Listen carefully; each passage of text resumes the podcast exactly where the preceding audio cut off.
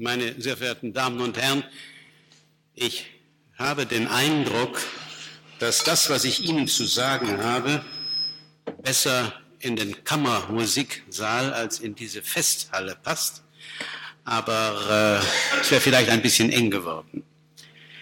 Die Bitte nämlich, als Vertreter einer phänomenologisch orientierten Psychologie einen Beitrag zu leisten zum Thema der Wirklichkeit des Konstruktivismus, hat mich und nicht nur anfänglich in eine Verlegenheit versetzt, von der ich mir nicht sicher bin, ob ich sie heute durch das Abhalten eines Vortrages überwinden werde. Zwar habe ich noch mitten in der ersten Verlegenheit unter dem sanften Druck des Veranstalters fürs Programm einen Titel produziert, der zugleich eine These enthält, weshalb Intentionalität zwischen Rezeption und Konstruktion selbst eine Konstruktion ist.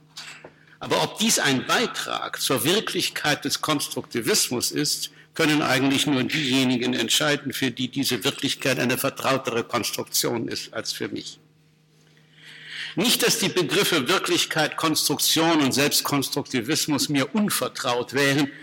Ich zähle sie bei aller Aversion gegen Ismen, gleich welcher Art, wissenschaftlich oder ideologisch, zum aktiven Wortschatz. Aber ob ich diese Begriffe im Sinne des Veranstalters verwende, weiß ich nicht.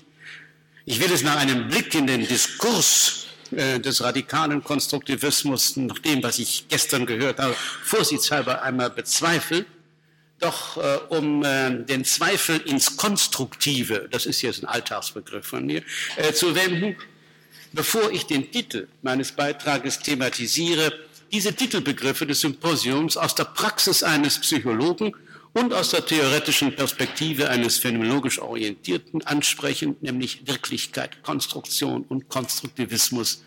Ich hatte, nachdem gestern Abend hier ja nicht nur Worte gewechselt worden sind, sondern sogar Wörter gewechselt worden sind, so wie von einer Währung in eine andere, den Eindruck, dass es besser ist, man sagt klar, was man mit seinen Wörtern, das heißt begrifflich meint.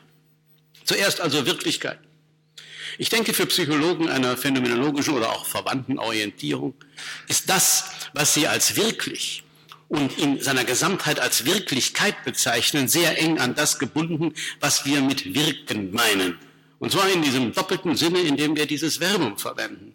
Nämlich einmal als das Tätigsein eines Akteurs, er wirkte lange Jahre als Strafverteidiger, aber auch als Prozess und Folge einer Wirkung. Ich sage, bei mir wirkt das immer sofort. Das heißt, sowohl was wir handelnd tun, wie das, was uns widerfährt. Von anderen oder von uns selbst angetan, nennen wir wirken und das, was wir bewirken, wie das, was auf uns wirkt, nennen wir wirklich.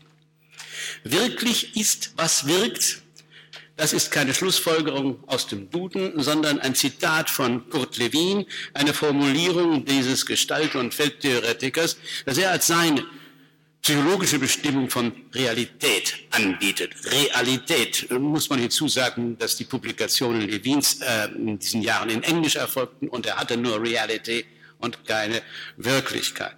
Je nach Wirksamkeit mag man nach Levin dann auch unterschiedliche Realitätsebenen unterscheiden, aber auch noch auf der von ihm sogenannten Irrealitätsebene, äh, wo er Träume, Tagträume und Fantasien lokalisiert, zeigen diese noch Wirkung, Wirkung, die im Verhalten, sei es eines verängstigten Kindes oder eines halluzinierenden äh, Patienten, manifest wird. Diese Bindung der Konzeption von Wirklichkeit an das Wirken beziehungsweise an das Affiziertsein eines Subjekts ist nicht auf die Nahelegungen und damit die Verführung der deutschen Sprache beschränkt. William James hat in einem viel zitierten Kapitel seiner Principles von 1890 über die Wahrnehmung der Realität äh, letztere aus der Beziehung zu unserem emotionalen und aktiven Leben hergeleitet. Er sagt, was immer unser Interesse weckt und stimuliert, ist wirklich.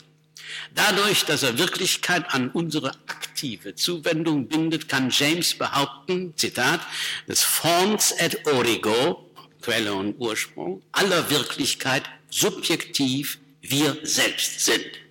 Ende des Zitats. Auch James unterschied schon verschiedene Wirklichkeitsordnungen, Orders of Reality, die von der Welt der Dinge über die Welt der Wissenschaft, der Religion und der Dichtung bis zu den Wahnwelten reichen, deren jede so lange wirklich ist, wie wir uns ihr nach ihrer Ordnung zuwenden. Ich würde diese Tradition, die Wirklichkeit an menschliches Tun bzw. Erleiden bindet, in diese Tradition auch noch die Konsequenz einbeziehen, die der Soziologe William Thomas in den 20er Jahren gezogen hat und die durch ähm, Merton äh, unter dem Namen das Thomas-Theorem bekannt geworden ist. Zitat, wenn Menschen Situationen als wirklich definieren, dann sind auch ihre Folgen wirklich. Ende. Und das gilt ja wohl für die Bedrohung der Bürger von Salem durch die Hexen im 17. Jahrhundert genauso wie für die der Bürger von Hoyerswerda und Rostock durch die Asylanten oder gar Ausländer in unseren Tagen. Unmittelbar in der phänomenologischen Tradition steht schließlich Alfred Schütz, der es als das Hauptziel der Sozialwissenschaften ansieht, geordnetes Wissen von sozialer Wirklichkeit zu gewinnen. Er versteht unter dem Begriff soziale Wirklichkeit, Zitat, die Gesamtheit von Gegenständen und Erscheinungen in der sozialen Kulturwelt, und zwar so, wie diese im Alltagsverständnis von Menschen erfasst wird, die in ihr in mannigfachen Beziehungen zu ihren Mitmenschen handeln. Ende. Also auch hier Wirklichkeit als Welt so, wie sie im sozialen Handeln erfasst wird. Und auch bei Schütz findet sich, übrigens im direkten Anschluss an James, der Ansatz mannigfaltiger Wirklichkeiten, multiple realities, unter denen sich als ausgezeichnete Wirklichkeit die Welt des Wirkens, deutsche Übersetzung, Original, the world of working, also der Arbeit, heraushebt, die Welt, auf die ich einwirke und in der ich Wirkungen erziele, die von mir wie von anderen erlebt und überprüft werden können, und zwar unabhängig davon, sagt Schütz, dass sie in meinem Wirken ihren Ursprung hatten. Für mein Hauptthema der Intentionalität ist es nun bedeutsam festzuhalten, dass für den an Husserl anknüpfenden Schütz die mannigfalten Wirklichkeiten als finite provinces of meaning, also als begrenzte oder umschriebene Sinnbereiche charakterisiert werden, denen ein je spezifischer kognitiver Stil entspricht. Denn es ist der Sinn unserer Erfahrungen, der die Welt konstituiert, die Wirklichkeit konstituiert. Ich komme auf diese Konstitution zurück. Halten wir vorläufig, ohne uns also jetzt in konstitutionsphänomenologische Probleme einzulassen, fest, dass im weiten Rahmen einer phänomenologisch orientierten Psychologie Wirklichkeit die Welt meint, so wie und rein in den Grenzen, in denen sie, wir sie erfahren, wobei erfahren alle Modalitäten unseres Erlebens, Verhaltens, Bewusstseins, Handelns umschließt. Nun zu Konstruktion und Konstruktivismus. So wie ich mich bisher auf einen phänomenologisch inspirierten Wirklichkeitsbegriff der Psychologie beschränkt habe, werde ich auch mein Verständnis und meine Einschätzung des Konstruktionsdiskurses A auf die Psychologie äh, begrenzen und B auf die Formen des Konstruktivismus, mit denen ich mich in meiner wissenschaftlichen Arbeit auseinanderzusetzen hatte. Das bedeutet aber auch, wenn ich damit einige Kongressteilnehmer vielleicht enttäuschen muss, dass ich zumindest explizit nicht auf den radikalen Konstruktivismus eingehe, dessen Kern die Theorie autopoetischer Systeme zu bilden scheint. Und ich sagte Ihnen schon, dass mir ohnehin alle Ismen, ob Behaviorismus oder Kognitivismus oder welcher Ismus, ähm, suspekt sind, meinen Studenten immer geraten habe, gegenüber alles, was sich Ismus nennt, eine besondere Skepsis sich zu bewahren.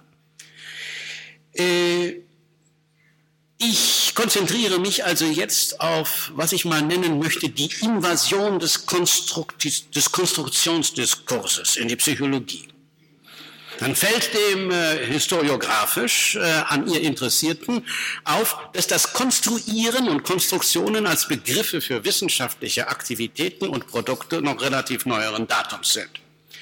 Was immer heute Konstruktion heißt, wurde und wird auch überwiegend noch anders bezeichnet. Begriffe, nicht Konstrukte, wurden gebildet, Hypothesen aufgestellt, Theorien entwickelt, Sinn konstituiert, Handlungen, Handlungszusammenhänge verstanden bzw. interpretiert. Konstruieren und Konstruktionen aber waren Termini technici aus ganz anderen Bereichen, wie der Technik, aus Bereichen, in denen in der Tat etwas nach Planung und Berechnung gebaut wird. So wie in der Technik gezeichnet, wie in der Geometrie, hergeleitet wie in der Mathematik, nach Regeln zusammengefügt wie in der Grammatik und als Konstruktion von Begriffen in der reinen Anschauung äh, seit Kant im deutschen Idealismus, also Kunstbegriffe. Das heißt, im Unterschied zu den so beliebten und vieldeutigen Begriffen der Struktur und des Aufbaus blieben die mathematiko- oder technomorphen Begriffe des Konstruierens dem Selbstverständnis der Psychologie lange Zeit fremd. Dass dies erst recht für eine Phänomenologie gilt, die sich Husserls Postulat einer sogenannten phänomengetreuen Begrifflichkeit verpflichtet weiß, sei nur in Parenthese angemerkt, für die Psychologie war dieses Postulat ohnehin nie verwendlich. Die konstruktivistische Terminologie und in ihrer Folge der konstruktivistische Diskurs fand denn auch ganz im Bewusstsein seines technomorphen Charakters Eingang in die Psychologie in zwei Etappen. Zuerst taucht neben dem bis dahin üblichen Begriff, Konzept, das Construct auf, aus dem amerikanischen. Und zwar im Unterschied zu den auch dem Laien zugebildeten natürlichen, das heißt also von klein auf gelernten, gebildeten, entwickelten Begriffen, ohne die ja alle Anschauung blind ist, künstlich hergestellte, wohl definierte wissenschaftliche Termini. Im Vergleich zum Begriff Konzept, so explizieren English and English äh, in den 50er Jahren, ich zitiere, ist ein Konstrukt, ein planvoll entworfenes Modell in voller Kenntnis der Beziehungen zwischen den Daten und dem Modell. Obwohl ein Begriff sehr komplex, sehr komplex und verwickelt sein kann, ist er doch als etwas global äh, zu charakterisieren. Dagegen ist jeder echt wissenschaftliche Begriff ein Konstrukt. So hatten wir denn für den wissenschaftlich, das heißt den methodologisch gebildeten und in der Regel Theorie verankerten Begriff den Terminus Konstrukt, etwa als hypothetisches oder theoretisches Konstrukt. Und die im Idealfall mathematikoforme Theoriebildung als Theoriekonstruktion, etwa ab den 40er Jahren. Kurt Lewins an der Geometrie orientierte topologische Psychologie von 1936 und die etwa gleichzeitigen behavioristischen Bemühungen um operationale Definitionen markieren, glaube ich, die Anfänge des methodologischen äh, Konstruktivismus in der Psychologie. Das heißt, bestimmte Formen wissenschaftlicher Tätigkeit wurden fortan als Konstruktionen aufgefasst und bezeichnet. Die Verallgemeinerung aber dieser streng wissenschaftlichen Begrifflichkeit auf alle möglichen mentalen bzw. kognitiven Aktivitäten wurde erst dann möglich, als der Mensch überhaupt als Naturwissenschaftler modelliert wurde. Und das geschah, als George Kelly 1955 in einer Gegenwendung zum psychoanalytischen und zum behavioristischen Menschenbild den Homo psychologicus als Man the Scientist zu konzipieren vorschlug, was ich übersetze als der Mensch als Naturwissenschaftler. Nicht nur Naturwissenschaftler, so argumentierte Kelly, versuchen den Lauf der Dinge vorherzusagen und zu kontrollieren, Theorien zu unterhalten, Hypothesen zu testen und so weiter. Prinzipiell seien solche Verhaltensweisen, die er zusammenfassend konstruieren, construing nannte, jedem Menschen zuzuschreiben. Der Mensch, so lesen wir, Zitat, blickt auf seine Welt durch transparente Muster oder Schablonen, welche er entwirft und dann an die realen Gegebenheiten, aus denen die Welt besteht, anzupassen sucht. Ende des Zitats. Diese Muster nennt Kelly Konstrukte. Und da jeder Mensch die Welt auf seine persönliche Weise konstruiere, handele es sich um persönliche Konstrukte. Ausdrücklich bezieht übrigens Kelly seinen Ansatz auf die phänomenologische Perspektive in der Psychologie, von der er als Tatsache, wörtlich als Tatsache übernimmt, dass die Sichtweise des Individuums ein reales Phänomen ist. Diese Realität gilt denn auch für das in allen Modalitäten sich vollziehende Konstruieren. Was wir Erfahrung nennen zum Beispiel, ist die sukzessive Konstruktion von Ereignissen. Erfahrungen von Mitmenschen, von anderen machen wir, indem wir die Konstruktionsprozesse eines anderen konstruieren. Uns selbst erkennen wir in Form persönlicher Selbstkonstrukte und so weiter und so weiter. Wenn die Mitwelt, Umwelt und wir selbst uns in Konstrukten beziehungsweise als Konstruktionen gegeben sind, dann wird natürlich die Frage ganz brennend, was denn eigentlich hier konstruieren heißt. Kellys Antwort, ich muss wörtlich zitieren, mit dem Begriff konstruieren meinen wir mit einer Interpretation versehen. Ende des Zitats und dazu ein meines Erachtens aufschlussreicher Kommentar. Zitat, Konstrukte dürfen nicht mit dem Tatsachenmaterial verwechselt werden, von dem sie persönliche Auffassungen darstellen. Sie sind Interpretationen dieser Tatsachen. Zitat und Konstruktion Ende. Denn beide Aussagen lassen ja erkennen, dass Tatsachen hier konstruktionsjenseitig sind. Aber ist das, was wir eine Tatsache nennen, nicht auch eine Konstruktion? Oder anders gefragt, wie trenne oder unterscheide ich Tatsachen und Konstruktionen? Die Frage bewegt uns ja hier. Aber Kelly selbst hat auf diesen Unterschied zwar immer hingewiesen, doch seine Legitimation vernachlässigt. Ich muss hier nicht auf Einzelheiten seiner Theorie der persönlichen Konstrukte noch auf die damit verbundene und im Übrigen bis heute eifrig weiterentwickelte Methodik, die sehr interessant ist, eingehen. Seine Theorie ist, ich würde es mal so formulieren, nach längerem Scheintod von der Woge der sogenannten naiven Theorien, dieser Laien- bzw. Alltagstheorien erfasst worden und darin unter bzw. aufgegangen. Ich will aber drei Folgerungen aus dem ziehen, nämlich erstens, das Konstruieren und seine Derivate werden als letztlich planvolle naturwissenschaftliche Operationen verstanden.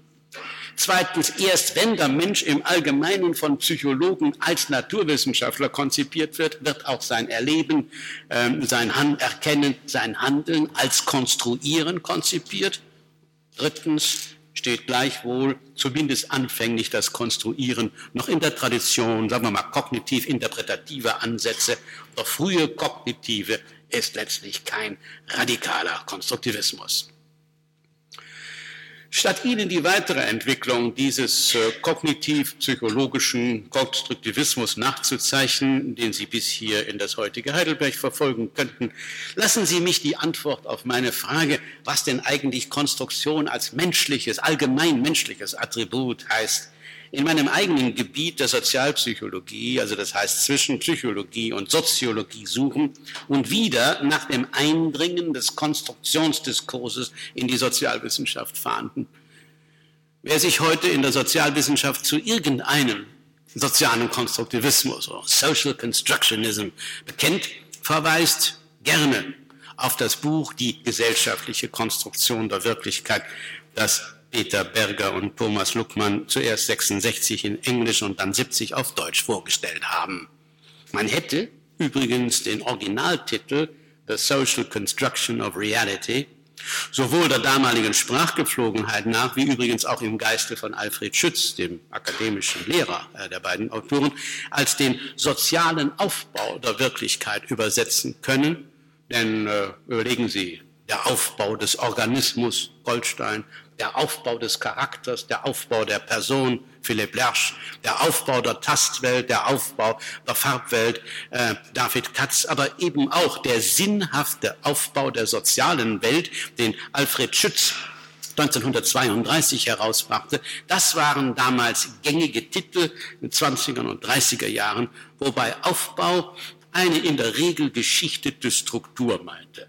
Einen Baumeister einen Konstrukteur sah diese Konzeption nicht vor, es sei denn implizit die Natur äh, oder wie bei den Stratifikationsmodellen auch explizit die Evolution. Aufbau meinte nicht die auf die Welt oder sich selbst bezogene Strukturierungsleistung von Subjekten, sondern die wissenschaftliche Rekonstruktion eines supponierten Entwicklungs- oder Fundierungsvorgangs oder das Resultat der analytischen Bemühungen eines Wissenschaftlers, die sogenannte innere Ordnung eines Phänomens zu gewinnen. Aufbau ist Produkt eher als Prozess. Das gilt übrigens noch in stärkerem Maße für den Begriff der Struktur. Gegenüber diesem gängigen Aufbauschema war der Titel einer Konstruktion der Wirklichkeit wirklich etwas Neues. Ein bisschen das Vorwort zur deutschen Ausgabe von 1970 nennt Helmut Plessner den Titel ein Kryptogramm. Ein Kryptogramm, das gerade die Soziologen abschrecken könnte, die im wissenschaftlichen Bemühen die treue Wiedergabe der wirklichen Verhältnisse säen, zu der Konstruktion ja nun tatsächlich im Gegensatz steht. Und noch einmal am Ende des Plessner Vorwortes heißt es, Zitat, Konstruktion ist ein hartes Wort, zumal im Munde von Phänomenologen. Wer konstruiert hier? Die gesellschaftliche Realität selber oder der Soziologe? Ende des Zitats. Ich verweise ja hier nur auf diese plessnersche Irritation, um anzuzeigen, dass also wohl noch in den 60er Jahren der Begriff einer zumal gesellschaftlichen Konstruktion der Wirklichkeit befremden hervorruft, vor allem innerhalb eines phänomenologischen Kontextes. Nun sind äh, Berger und äh, Luckmann nicht äh, die ersten Soziologen gewesen, die mit dem Konstruktionsbegriff arbeiteten. Denn darin sind ihnen Schütz und vor ihm Max Weber vorangegangen, wenn auch, und das finde ich für uns interessant, sehr spezifischen, nämlich ursprünglichen Verwendungsweise.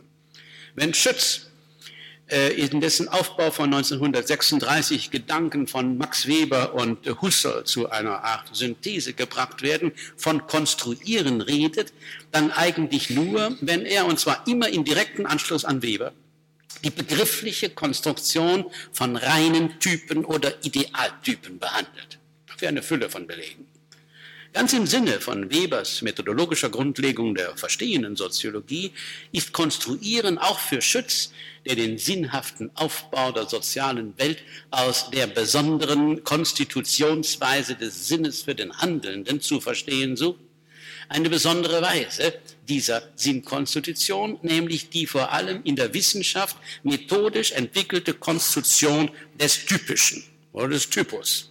Also kein unmittelbares Verstehen wie in der äh, Face-to-Face-Situation, sondern gerade das sich von der unmittelbaren Wirklichkeit abwendende, bewusst abwendende Konstruieren von idealen Typen und Handlungen.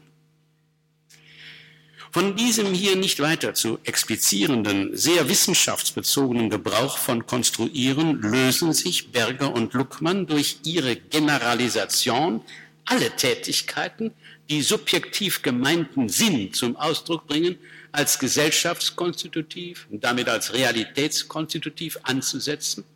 Aber dass sie dies, diese gesellschaftliche Konstru dass sie das als gesellschaftliche Konstruktion bezeichnen und nicht, wie es phänomenologischen oder auch schützschem Gebrauch entspräche, gesellschaftliche Konstitution der Wirklichkeit, mag daran liegen, dass das Typisieren eine ganz zentrale Kategorie für ihre soziologische Rekonstruktion der Konstitution von Alltagswissen ist und dass Berger und Luckmann zwischen den für die alltägliche Interaktion charakteristischen, also sagen wir mal Alltagstypisierungen und den sekundär darauf aufbauenden wissenschaftlichen keine kategoriale Differenz gelten lassen wollen. Etwa wenn sie rekonstruieren, wie die Typisierung von habitualisierten Handlungen bei Reziprozität zur Institutionalisierung führt, Institutionen ihrerseits aus äh, individuellen Akteurentypen, aus individuellen Akten typische machen und so weiter und so weiter. Mag sein, dass durch Weber und Schütz das Typisieren so sehr als Konstruktion charakterisiert wurde, dass diese für Berger und Luckmann zu einem Titelbegriff wurde. Denn im Buch selber, und ich habe es vorwärts und rückwärts durchgeblättert, ist weder Konstruktion ein wohl definierter Begriff, noch hat das im Übrigen sehr selten vorkommende Konstruieren den Rang eines Terminus technicus. Die Irritation ging also tatsächlich nur von dem starken Titel aus, nicht von der darunter vorgelegten Wissenssoziologie. Ich lasse offen, ob dieses Werk, auf dessen bahnbrechenden Charakter sich eben heutige Vertreter des sozialen Konstruktivismus beziehen, selbst ein Exemplar dieser Gattung ist. Zumindest gibt es inzwischen andere, die radikaler sind und den Ismus eher verdienen, weil sie das, was sie Social Construction nennen, zum alleinigen Erklärungsprinzip machen. Etwa bei dem amerikanischen Sozialpsychologen Bergen, liegt die entscheidende Konstruktion im gesellschaftlichen Diskurs und seinen sich wandelnden Formen. Er ist nicht an der Sprache interessiert, um durch sie Aufschluss über das in ihr zum Ausdruck kommende Bewusstsein zu gewinnen. Bewusstsein selbst, dessen, über dessen Existenz wir aus dieser Sicht genauso wenig wissen können wie über die der physischen Welt, ist ein Diskursthema, dem man bestimmte Metaphern und rhetorische Gruppen zuordnen, dass man im historischen Wandel studieren, dass man auf seine kommunikative Form untersuchen kann, wohl auch noch auf was Diskurspartner mit dem Bewusstseinsvokabular eigentlich äh, zu referieren meinen, wenn meinen heißt, was sie darüber sagen. Doch ob eine Wirklichkeit als Referent solcher Rede zu unterstellen ist, kann nicht Thema des in diesem Sinne radikalen Konstruktivismus sein. Gegenstände einer sozialkonstruktivistischen Untersuchung können aber beispielsweise sein, äh, die Handlungsfolgen unterschiedlicher sprachlicher Konstruktionen ein und desselben Phänomens. Doch was ein und dasselbe Phänomen ist, entscheidet nur der konsensuelle Diskurs. Das heißt, für den Wissenschaftler bleibt letztlich nur, wie es Görgen postuliert, als Co-Konstrukteur von Realität, als Bedeutungsstifter in die Gemeinschaft der Kommunizierenden einzutreten. Zwar wird auch bei diesem linguistischen Relativismus, der ja eigentlich ein Absolutismus ist, nicht klar, warum er ein Konstruktivismus sein soll. Denn selbst wenn das Miteinanderreden und einige zugehörige Verhaltensweisen die einzige zugängliche Realität wären und es auch feststünde, dass in den Formen und Konventionen des Diskurses das konstituiert wird, was wir Gesellschaft oder Realität nennen, konstruierend in irgendeinem strengen Sinne des Wortes, ist unser alltägliches Miteinanderreden nicht. Was alle die bisher angesprochenen Konstruktivismen und der Konstruktionsdiskurs gemeinsam haben, ist das Interesse an der menschlichen, individuellen wie sozialen Aktivität bei der Konstitution der physischen wie gesellschaftlichen Wirklichkeit. Ich will gleich hinzufügen, dass auch aus phänomenologisch-psychologischer Perspektive der prinzipiell aktive, ja produktive Charakter der Manifestationen menschlicher Subjektivität zu unterstreichen ist. Bewusstsein, ein verführerisches Kunstwort, ist nicht widerspiegelnde Repräsentation einer objektiven Welt, sondern die immer im Fluss befindliche mentale Gestaltung von Wirklichkeiten. Verhalten ist nicht behavioristisch verkürzte Reaktion auf physikalische Reize, sondern aktives Stellungnehmen, sich in ein Verhältnis bringen, sich situieren. Sprache ist im Sprechen wie im Sprachverstehen kreativ. Ich will deshalb abschließend von einer phänomenologisch-psychologischen Position aus versuchen aufzuzeigen, was diese Position mit den angesprochenen Konstruktivismen gemeinsam hat und was sie trennt. Wenn ich das am Leitfaden der Intentionalität versuche, dann bin ich mir des Risikos bewusst, so spät diesen in seiner über hundertjährigen Geschichte sehr unterschiedlich gebrauchten Begriff einzuführen, den man übrigens als philosophischen Kunstbegriff ein Konstrukt nennen darf. Doch werde ich weder diese Geschichte hier nachzeichnen, noch mich einer bestimmten, durch einen Namen charakterisierten Position verpflichten, nicht einmal meiner gestrigen, sondern als Psychologe möchte ich ein Fazit ziehen aus dem, was im 20. Jahrhundert Philosophen und Humanwissenschaftler an für eine Psychologie relevanten aus der Auseinandersetzung mit äh, dem, Konzeption und der Problematik der Intentionalität beigetragen haben.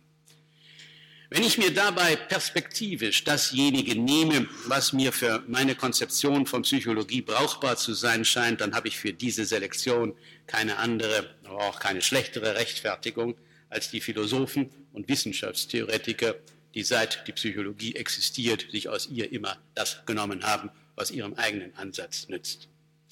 Hommage gebührt selbstverständlich trotz aller Abweichungen Brentano und Husserl ohne die die fruchtbare Konzeption der Intentionalität nicht der unentbehrliche Ausgangs- und Grundbegriff der Phänomenologie des Bewusstseins und später des Verhaltens und der gesprochenen Sprache geworden wäre. Ich müsste mit gleicher Dankbarkeit und gleichen kritischen Vorbehalten noch eine Reihe weiterer äh, Phänomenologen, Arbeiter, phänomenologischen Arbeiter eigentlich nennen, aber die Verantwortung für das Folgende bleibt ohnehin bei mir. Deshalb sollte ich zumindest die Begründung für meine heutige Perspektive offenlegen. Es geht mir darum, Konstruktion als eine legitime Spielart intentionalen Verhaltens darzustellen und damit sekundär allerdings nur Vorbehalte gegen die generalisierende und pauschalierende Verwendung des Konstruktionskonstruktes anzumelden. Ursprünglich als Eigenart des Bewusstseins eingeführt, immer Bewusstsein von etwas zu sein und von Husserl vorzugsweise am Paradigma der Wahrnehmung zur Evidenz gebracht, möchte ich unter Berücksichtigung der späteren Phänomenologie dieses intentionale Gerichtetsein auf Welt auf alles Verhalten beziehen, das ich, ob nur mental oder leiblich aktiv, verstehe, als ein sich zu etwas in einer bestimmten Hinsicht verhalten und sich so zur Welt und sich selbst in ein Verhältnis setzen. Womit ich die prinzipielle Perspektivität und Reflexivität menschlichen Verhaltens mit zum Ausdruck bringe, ohne dies allerdings hier heute zu explizieren. Nicht nur in der Wahrnehmung bin ich mir eines Gegenstandes bewusst, den ich als unabhängig vom jeweiligen Wahrnehmungsakt erlebe nämlich als etwas, auf das ich prinzipiell immer wieder wahrnehmend, erinnernd, äh, beurteilend, wertend als denselben zurückkommen kann, auch den Gegenstand, dem ich, äh, mit dem ich handelnd, beispielsweise arbeitend oder auch nur darüber redend umgehe, erfahre ich durch die Mannigfaltigkeit meiner auf ihn bezogenen Aktivitäten in seiner Identität als etwas die jeweilige Aktivität transzendierendes. Das alles ist nicht der Gegenstand, wie er an sich ist, sondern der Gegenstand in seinem Handlungs- oder Gegenstandssinn für mich beziehungsweise für ein Subjekt oder eine Gemeinschaft von Subjekten. Dasjenige, dessen ich mir bewusst bin, beziehungsweise wozu ich mich verhalte, ist prinzipiell sinnhaft, im intentionalen Bezug konstituiert sich Sinn.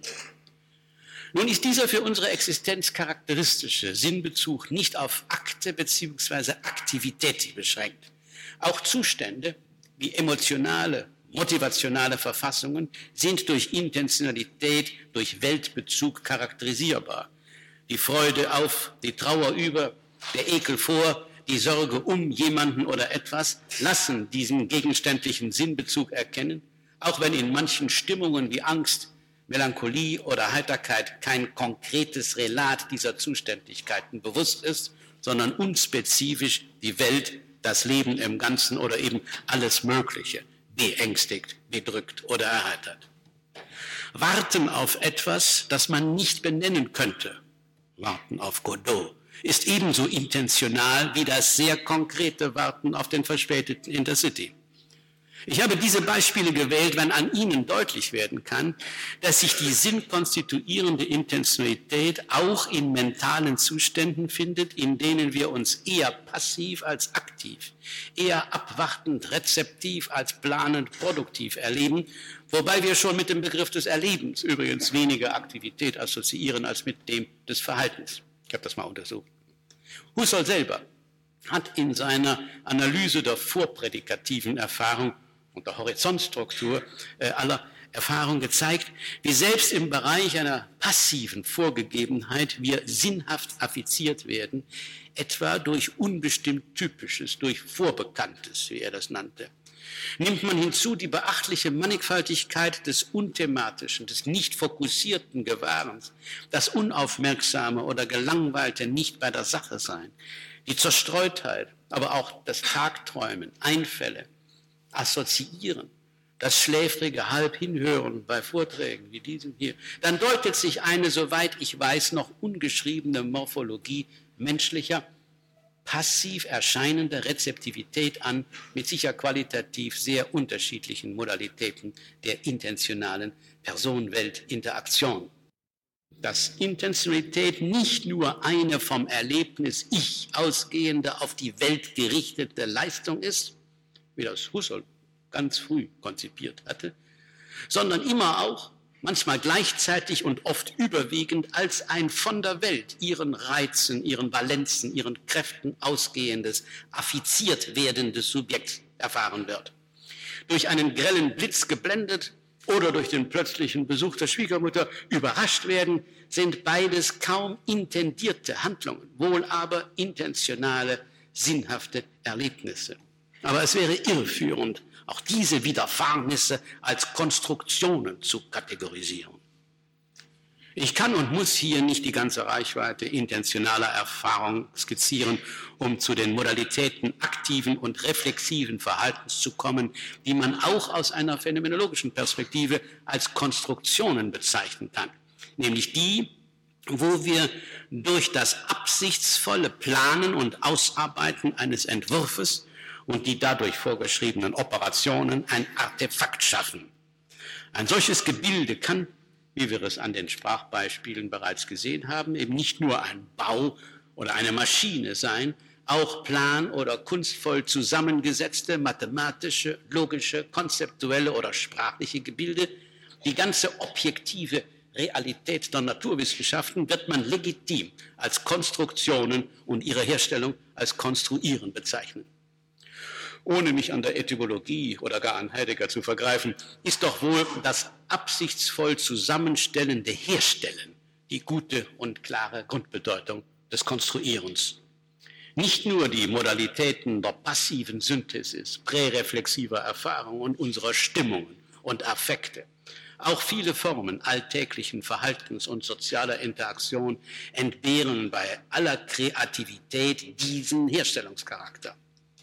Wer gleichwohl alles sich verhalten und alle soziale Interaktion, und sei es nur als Diskurs, als Konstruktion bezeichnet, der kann dies doch nur entweder aus einer gewissen äh, Gleichgültigkeit oder Unterschätzung der Wirklichkeit und Wirksamkeit der Sprache gegenüber tun, oder aber er konstruiert in Form eines anthropologischen Axioms den Menschen selbst als Hersteller beziehungsweise für den gehobenen Bedarf als Naturwissenschaftler, wie es Kelly ja bereits getan hat. Der Naturwissenschaftler schafft dann den Menschen, wenn nicht die Welt nach seinem Bilde, einem Bilde, auf dem er sich selber als Homo faber dargestellt hat. Ich will dies hier nicht kritisieren, es wäre ein neuer Vortrag, sondern ich will nur abschließend daran erinnern, dass der Konstruktivismus wie es die Selbstanwendung einer seiner radikalen Varianten, nämlich der soziale Konstruktivismus nahelegt, ja auch ein Diskurs ist, ein Sprachspiel, dem man mit Wittgenstein, und ich folge hier mal der Interpretation von Hans-Rudi Fischer, eine Lebensform, also eine Wirklichkeit zuordnen muss. Dann ist die Lebensform der Hersteller und des ubiquitären Herstellens und sich selbst Herstellens die Wirklichkeit des Konstruktivismus und zugleich seine problemgeladene Ökologie. Aus der Sicht einer phänomenologischen Psychologie ist dies nicht die ganze Wirklichkeit, so wie wir sie in der eben skizzierten Fülle sinnkonstituierender Zustände und Akte erfahren. Wirklichkeit meint aber die Welt so, wie sie für handelnde und leidende Subjekte existiert, für Subjekte, die sich andererseits ständig darum bemühen, eine objektive Realität, so wie sie an sich sein mag, zu konstruieren. Doch auch dieses Konstruieren, paradigmatisch also das des Wissenschaftlers, ist nicht etwas, das anonymisiert Systeme zum Nutzen ihrer Erhaltung vollziehen. Es bleibt aus phänomenologischer Sicht die nicht nachlassende Bemühung von leiblichen Subjekten, ihre Wirklichkeit die Welt und sich selbst besser zu verstehen. Auch wenn dieses Erkennen wollen schon lange die Naivität eines Strebens nach absoluten, das heißt also vom Menschen abgelösten Wahrheiten verloren hat, eben weil alle Erkenntnis menschlich konstituiert und damit perspektivisch ist, das Streben nach Erkenntnis einer Wirklichkeit, die wir selbst als vom Menschen gemachte, noch als eine unserem Bewusstsein gegenüberstehende und auf uns wirkende Realität erleben, dieses intentionale Verstehen und Erkennen wollen, bleibt ein unverzichtbares Kriterium und Telos unseres Menschseins. Philosophen mögen das zwar unterschiedlich interpretieren, aber darauf verzichten, es zu tun, können sie kaum. Zu meinem letzten Gedanken und damit zum Übergang in Ihrer Mittagspause hat mich äh, ein Satz inspiriert, ich möchte fast sagen provoziert, äh, den S.J. Schmidt gestern Nachmittag hier oben von dieser heißen Bühne äh, von sich gab. Ich habe ihn, weil er bei mir einen Nerv traf, mitgeschrieben, obwohl ich mir bei dem angesichts des Aktivationsniveaus äh, dieser Gruppe hier nicht ganz sicher war, ob er zum Mitschreiben war. Der Satz lautete, mich kann nicht interessieren, wovon ich keine Kenntnis habe. Ende des Zitats. Das ist sicher konstruktivistisch konsistent gesprochen.